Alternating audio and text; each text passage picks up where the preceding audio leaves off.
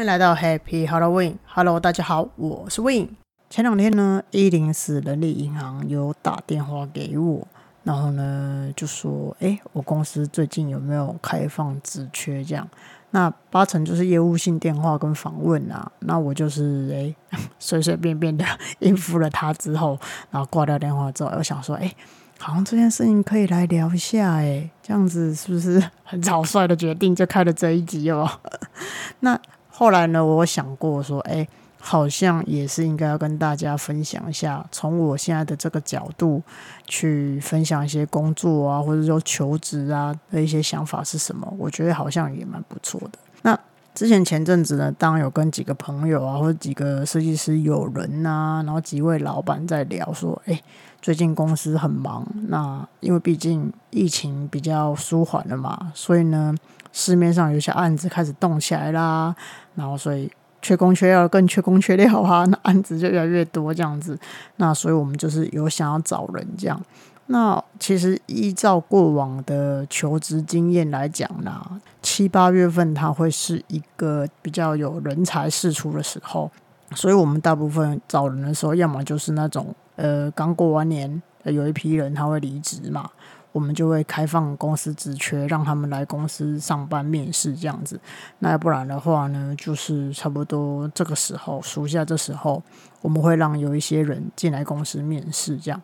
那因为我公司其实是蛮少开职缺的，坦白说，因为开职缺要钱嘛，不是啊？怎么歪了？因为其实大部分如果说像我公司有缺人的话。可能就会先在自己的社群媒体啊，Facebook 或 IG 上，可能会问大家说有没有人要来面试，有没有人有兴趣的。那其实，在这样子的一个发布下，就会有人来投履历啊。那甚至说没有开职缺的时候，也是会有人来投履历。为什么？不是因为说就是啊市场很好什么什么之类。其实很多设计公司找不到设计师，找不到设计助理的很多。我觉得一个很重要原因是因为。可能空间风格师这个职业其实是蛮少人有的，甚至这个市面上大概只有我公司在做，所以有些人想要做空间风格师，他只能够来找我。那或者是说，有些人想要转职做空间风格师，他也会投履历给我这样。所以对于我来讲，我觉得找人才啊，其实并不难。那有些设计公司，它长期有开职缺，那可能他们在找人的过程当中，我觉得会比较辛苦啦，就不会像我这样这么的诶方便这样。好啦，那讲回正题哈，其实通常五月份的时候啦，我们以前啊这些老一辈的设计生啊，老一辈的设计人，就会去参加一些新一代设计展啊，或是毕业展。那这两个大展其实大部分都是在五月了。那我们去会去收集一些人才的名单呐，然后会看一些学生呐他们的展览，或者说看一些学弟学妹他们的作品这样。那通常我们去看这些毕业展啊或设计展，我们大概就会知道说这位同学他的实力在哪，或者说他的强项在哪这样。那通常拿到这些学生们的名片之后，或者是说留下他们的联络资讯之后。都会再跟他们保持密切的联络跟联系啦。当然，作品有好有坏嘛。那如果说有遇到觉得哎觉得还不错的同学，都会很想要去网罗他这样子。那通常呢，这些人不太会立刻就来公司报道，他们通常都会去玩一下。刚刚办完毕业展嘛，刚刚办完设计展，可能差不多就是八月啊九月才会来公司报道这样子。那当然，每年的作品有好有坏啦。那好的蛮多的，那不好的当然也有样。那其实一看大概就知道说这个人是不是个人才，有没有潜力这样。那也一看就知道说这个人他对于他心中的概念，他想要表达出来的艺术有没有连接在一起这样。所以呢，当你看越多作品，我觉得你对于那个市场的那个敏觉率就越高这样子。那刚提到一个关键嘛，就是你其实上一零四去看很多室内设计公司呢，哎。永远都有职缺，永远都缺助理。为什么？因为其实设计圈啊，市场的流动量非常非常大。比如说，像每间公司啊，它有不同的文化跟不同的风格。那有些呃雇主跟有些受雇者，他其实风格其实蛮不搭的。不契合的原因蛮多的，比如说像，诶，有些人可能会觉得老板性格古怪啊，或者是说什么同事内斗太严重啊，或者是说什么，呃，集体穿穿拖鞋上班，但自己有脚臭啊，没有啦，这个是乱讲的啦。那我觉得其实离职的原因啊，或者是说被之前的原因，都是蛮多元的啊。那其实有些蛮有趣的，那有些其实蛮特别的。那像如果假设你已经在一间公司任职比较久之后，可能你通过试用期啊，三到六个月之后啊，你其实会慢慢的接触到这一间公司的 TA 群，就是你的客户这样。那像这些求职者，他有时候会渐渐的发现，这间公司的客户群的风格可能跟他不是那么的契合。比如说，像有些公司的客户可能本身都是走高大上路线。但是你自己的风格却是走精致美，那或者是说，可能 哎，这你开始进入这间公司之前，它的形态是这样。可是呢，你做了一阵子之后，这间公司慢慢的开始转型。比如说，他以前可能是很厉害做工业风的，可自从你来了之后，之后都开始做一些中国风。哎哎，很不哎，我跟你讲，我自己本人就经验过，我小时候去求职的时候。哇塞！我就觉得这间公司它的风格哦，都是做室内设计，非常利落的那种空间感，看起来就是很现代、很当代的感觉。就后来我进去公司，差不多上班第四个月吧，诶，试用期过咯，但是那个老板开始给我接一些关于什么台湾庙宇的设计啊，做一些诶科龙科凤的东西。我想说，诶，这个是好像不是我擅长的，然后我就这样就离职了，这样。因为我待过我的公司也不算少，坦白讲，那刚刚那个举例其实不是我印象最最深刻的。我印象最深刻的是呢，其实我在纽约，然后我在某间设计公司工作，也是到了一个时段，我说我要离职，这样。坦白说呢，其实就是我自己被挖角了，我要跳槽去另外一间待遇更好的公司。那我觉得那边的老板啊比较亲切，那我可能可以学到比较多。那另外一个原因就是那间的同事比较漂亮，这样 没有开玩笑啦，这是乱讲的哈。就觉得说那间的老板好像可以让我学到更多这样子。那你可能就说，那你就。跟原来的老板说你要离职啊，离职就离职，这有什么好印象深刻？没有，我跟你讲，我在纽约那间公司的老板哦，他也 有点情绪障碍，你知道吗？也不能说情绪障碍了，这样说有点不太公平。他有点分离恐惧症，你知道吧？因为在我上一个离职的同事呢，就是。这样子被他对待，就是哎冷暴力这样。那我就远远的看着这种离职性的戏剧化在我面前发生，然后情绪勒索啊，各式各样这样子。所以呢，我就想说，不行，如果我要从这间公司安全的下装，我一定要用一个比较有智慧的方式。那于是呢，我那几天就哎失眠，我睡不着，想不到办法，因为想说啊，不管怎样，我要走，好像都是会被他嘴一顿这样。那我那时候就又年纪又轻，然后又不懂事，然后又害怕承担，那 心里又很紧张，有没有？然后怕说像我这样子的国际学生，如果没有好好的处理，好像呃被列列入黑名单，那就惨了这样。所以呢，我就说了一个谎，我就说，哎，我爸爸生病。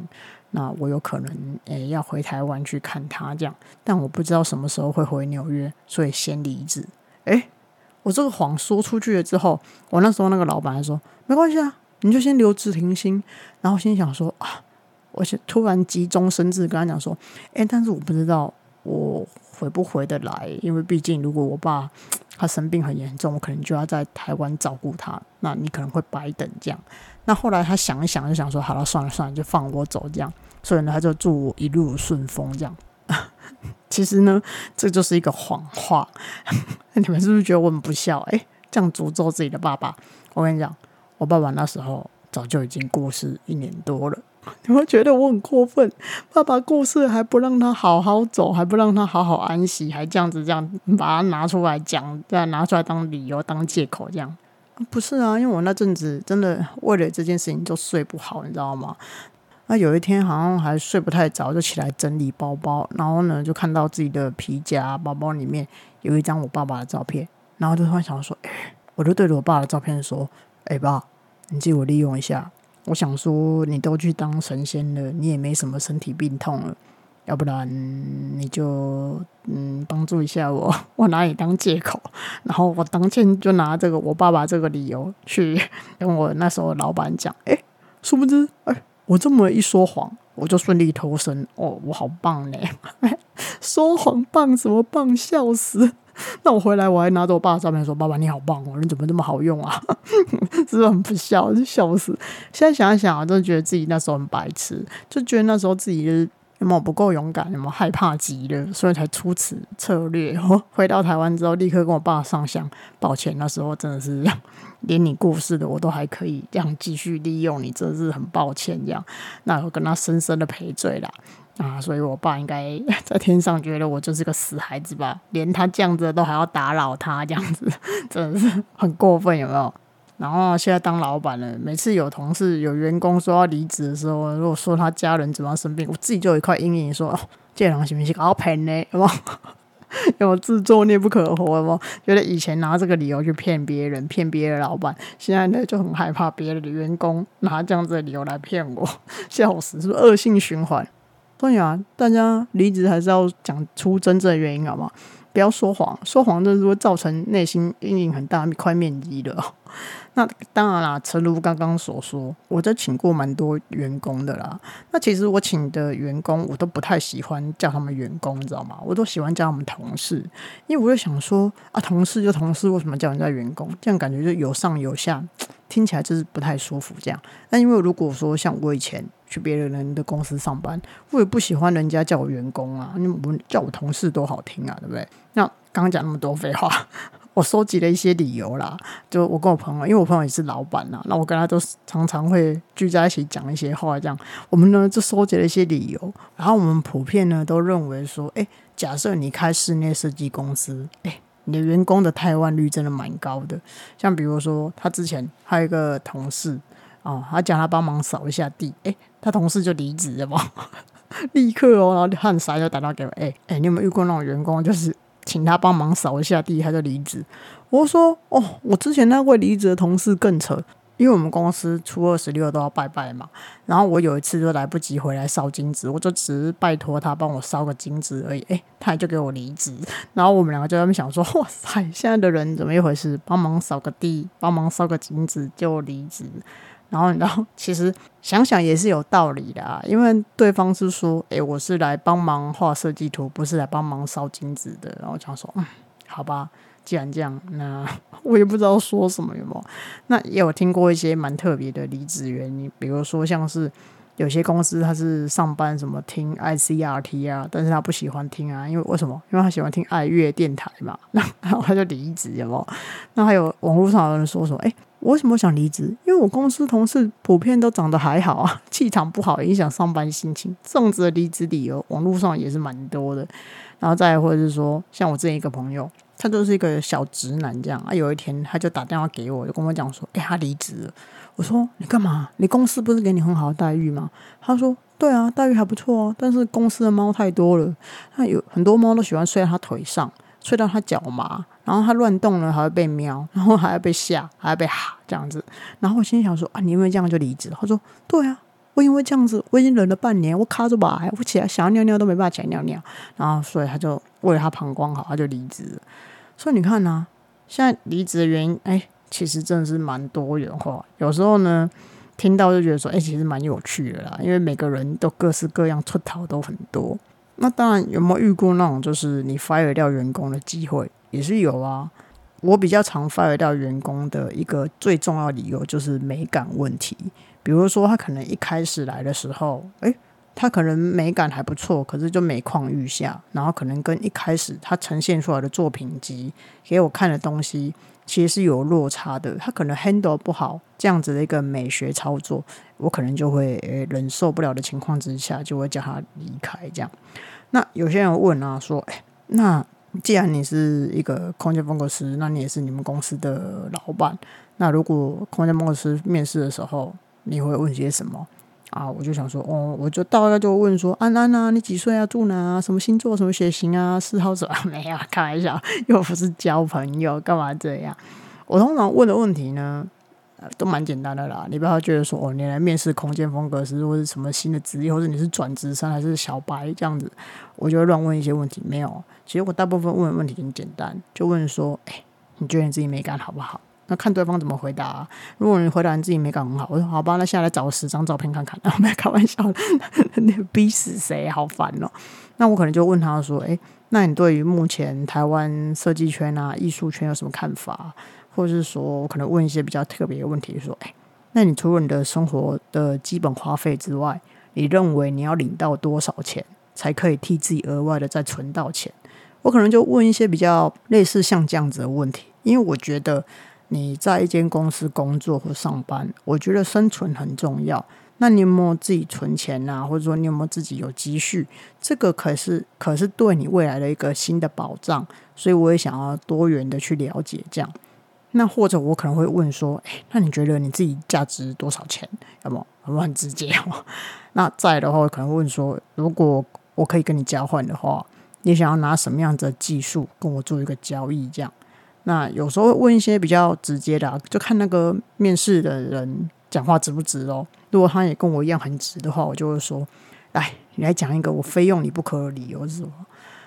然后我最喜欢最喜欢问的一个问题就是：如果你遇到了一个神经病客户，你会忍多久之后才开始骂他？我超喜欢问这个问题的，因为我觉得。这个问题可以凸显出你的个性之外，还可以凸显出你是一个什么样子的人。那当然，最后就一定会问另外一个问题，就是你觉得诚信、正直、善良跟能干，你认为哪一个最重要？那他可能就会跟我分享他的观点，认为哪一个是最重要，以及为什么。那刚那些问题。听下来很像就是在闲聊，可事实上这些问题它可以让我了解你的基本的需求，或者说你所需要的金钱，以及你认为你自我价值是什么。比如说你对你自己的技术有没有自信心啊，这这类型的。那某些问题也可以让我更了解你对于你的人生的信念是什么，以及了解你的。脾气啊，性格啊，还有你可以忍受的底线是什么？这样，我大概会用这样子的方式去面试人呐。那我自己比较不太喜欢那种非常 official 那种方式。那毕竟我面试过蛮多了，那我自己也当过蛮多人的员工的，所以我大概知道说什么样子的方式比较像是我自己。那我不想要让我的同事啊，或者说我新来的小朋友们就觉得说，哎。这个人表里不一，怎么面试的时候一个样，然后呢来上班之后一个样，我不想要给别人这样子感觉，所以一开始在跟别人面试的时候，我通常都会把比较真实的样子给表现出来。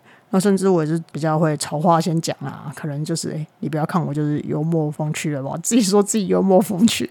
那其实做事情上来讲，也也是蛮要求的啦。那要求的起来说也是蛮就是严谨的。甚至如果你没有做到我想要的，或者说客户的标准的话，我可能还是会蛮凶的这样子。那坦白讲，就是来求职的大部分要的东西，其实就做两个嘛。假设如果你是设计师，你已经有一定的经验啦。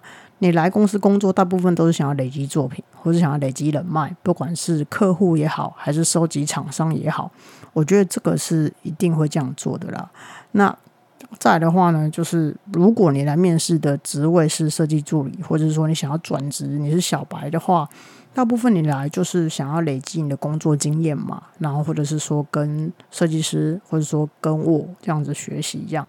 那其实来这边要做空间风格师的，或者是说对空间风格师这个职业有兴趣的，呃，大部分都是想要来增进自己的感知能力啊，学习美感啊，然后谈案子的技巧啊，或者是说去学习六感设计这一块。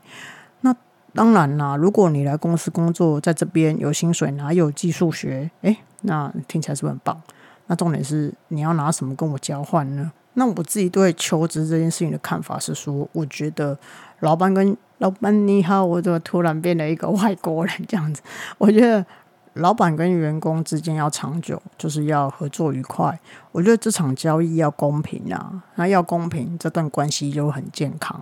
意思是说呢，就是你贡献多少，你就值多少钱。你不压榨我，我也不压榨你；你不当薪水小偷，我也不当压榨的老板。这样，那当然啦。如果你是来学习的话，是你可以挑师傅，你可以挑你学习的对象。那当然，我们这些传授技术人也可以挑徒弟。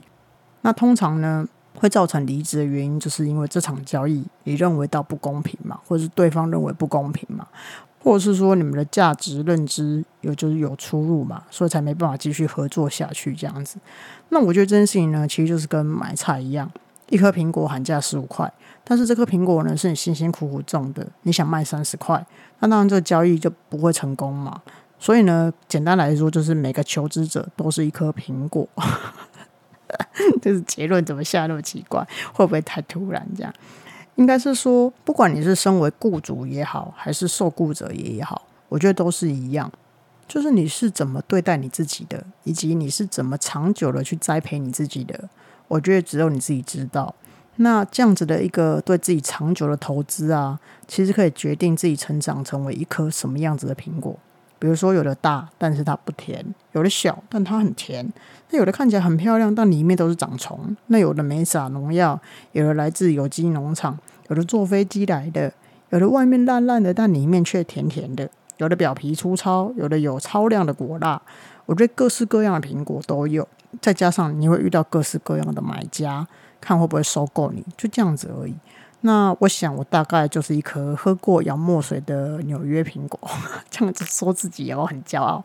那当然了，我觉得当你清楚的定义出自己之后，你才可以跟对方销售自己、推销自己嘛，那才会有牌价、定价、成交价。那说实在话了，在空间风格是这个新的职业里面，每个人来面试呢，都是想要成为一颗比较新的苹果嘛。那在一个比较新的环境里面、新的土壤里面成长跟蜕变，那过程当中你会知道说你自己适不适合啊？那尤其是你会很明显的看得出来你自己的适应能力强不强，还有调整步伐的速度快不快？这样，那有些苹果在这样子的环境之下，它会越长越好，长成一棵树；那有些人会撑不下去，会回去原来的果园发展，都有。那我觉得求职呢，或者是说你是去请新的员工。这些都是新的经验、新的体验呐。意思是说，就是你不要觉得说，哦，老板的角色就不用学习新课题。诶，我就不一定哦。我觉得老板其实也是要成长的，因为老板也是需要做一些人际关系上的学习，以及管理能力上的学习。所以啊，我觉得每个人其实都是活到老学到老。员工受雇者一定会学到一些东西。那老板这个雇主也一定会学习到一些人生比较新的课题，甚至我们有时候都会开玩笑说：“哎，其实有一些同事他是帮我们来过一些人生课题的。”比如说，我觉得啦，我的同事八成就是让我来磨练我的脾气，让我脾气变得更好了。每个都很失控，开玩笑的啦，怎么可以这样说你们呢？每个都我是宝藏，对不对？虽然应该是说，不管你们是求职的人还是你们是老板，我觉得每个人都会在工作上有一些新的成长啊、蜕变啊，有一些新的经历跟想法。那当然，你的周围的人际关系也会每天都有不同的变化。那不管你的角色是什么，你能不能够从这样子的变化里面领悟出一些你现在目前遇到的瓶颈、遇到的困难，或者需要突破的难关是什么？我觉得是很重要的一个关键点，因为你辨识到这些东西之后，你才有办法让自己变得更好嘛。那有些人遇到困难之后，他可能就洗洗睡，那他就会练成了一身洗洗睡的好功夫。没有啦，怎么这样讲呢？所以我觉得人生困难都会有啦。那找不到工作，或者是说眼光比较高、要求比较高的，或者说收到一些薪资待遇可能没有预期这么好的状况，也是有。那就是看你自己怎么样去调整自己。那我觉得求职这件事情上来说，最主要就是不要放弃啦。那还是要知道说自己的优点在哪，缺点在哪，然后进而再去挑选一些比较适合自己的公司啊、环境啊，或者老板或同事。我觉得这样子工作才会比较有稳定嘛。那说不定有些人。不追求稳定，追求是一个换工作的刺激感，也不一定的。反正世界上各式各样的都有啊，谁会知道呢？对不对？反正呢，总之在这边就祝正在求职的大家都可以找到好工作。那如果你是老板的话，就祝你找到哎跟你很契合的灵魂员工。哎，这样是不错。好啦，今天就先这样子了，拜拜。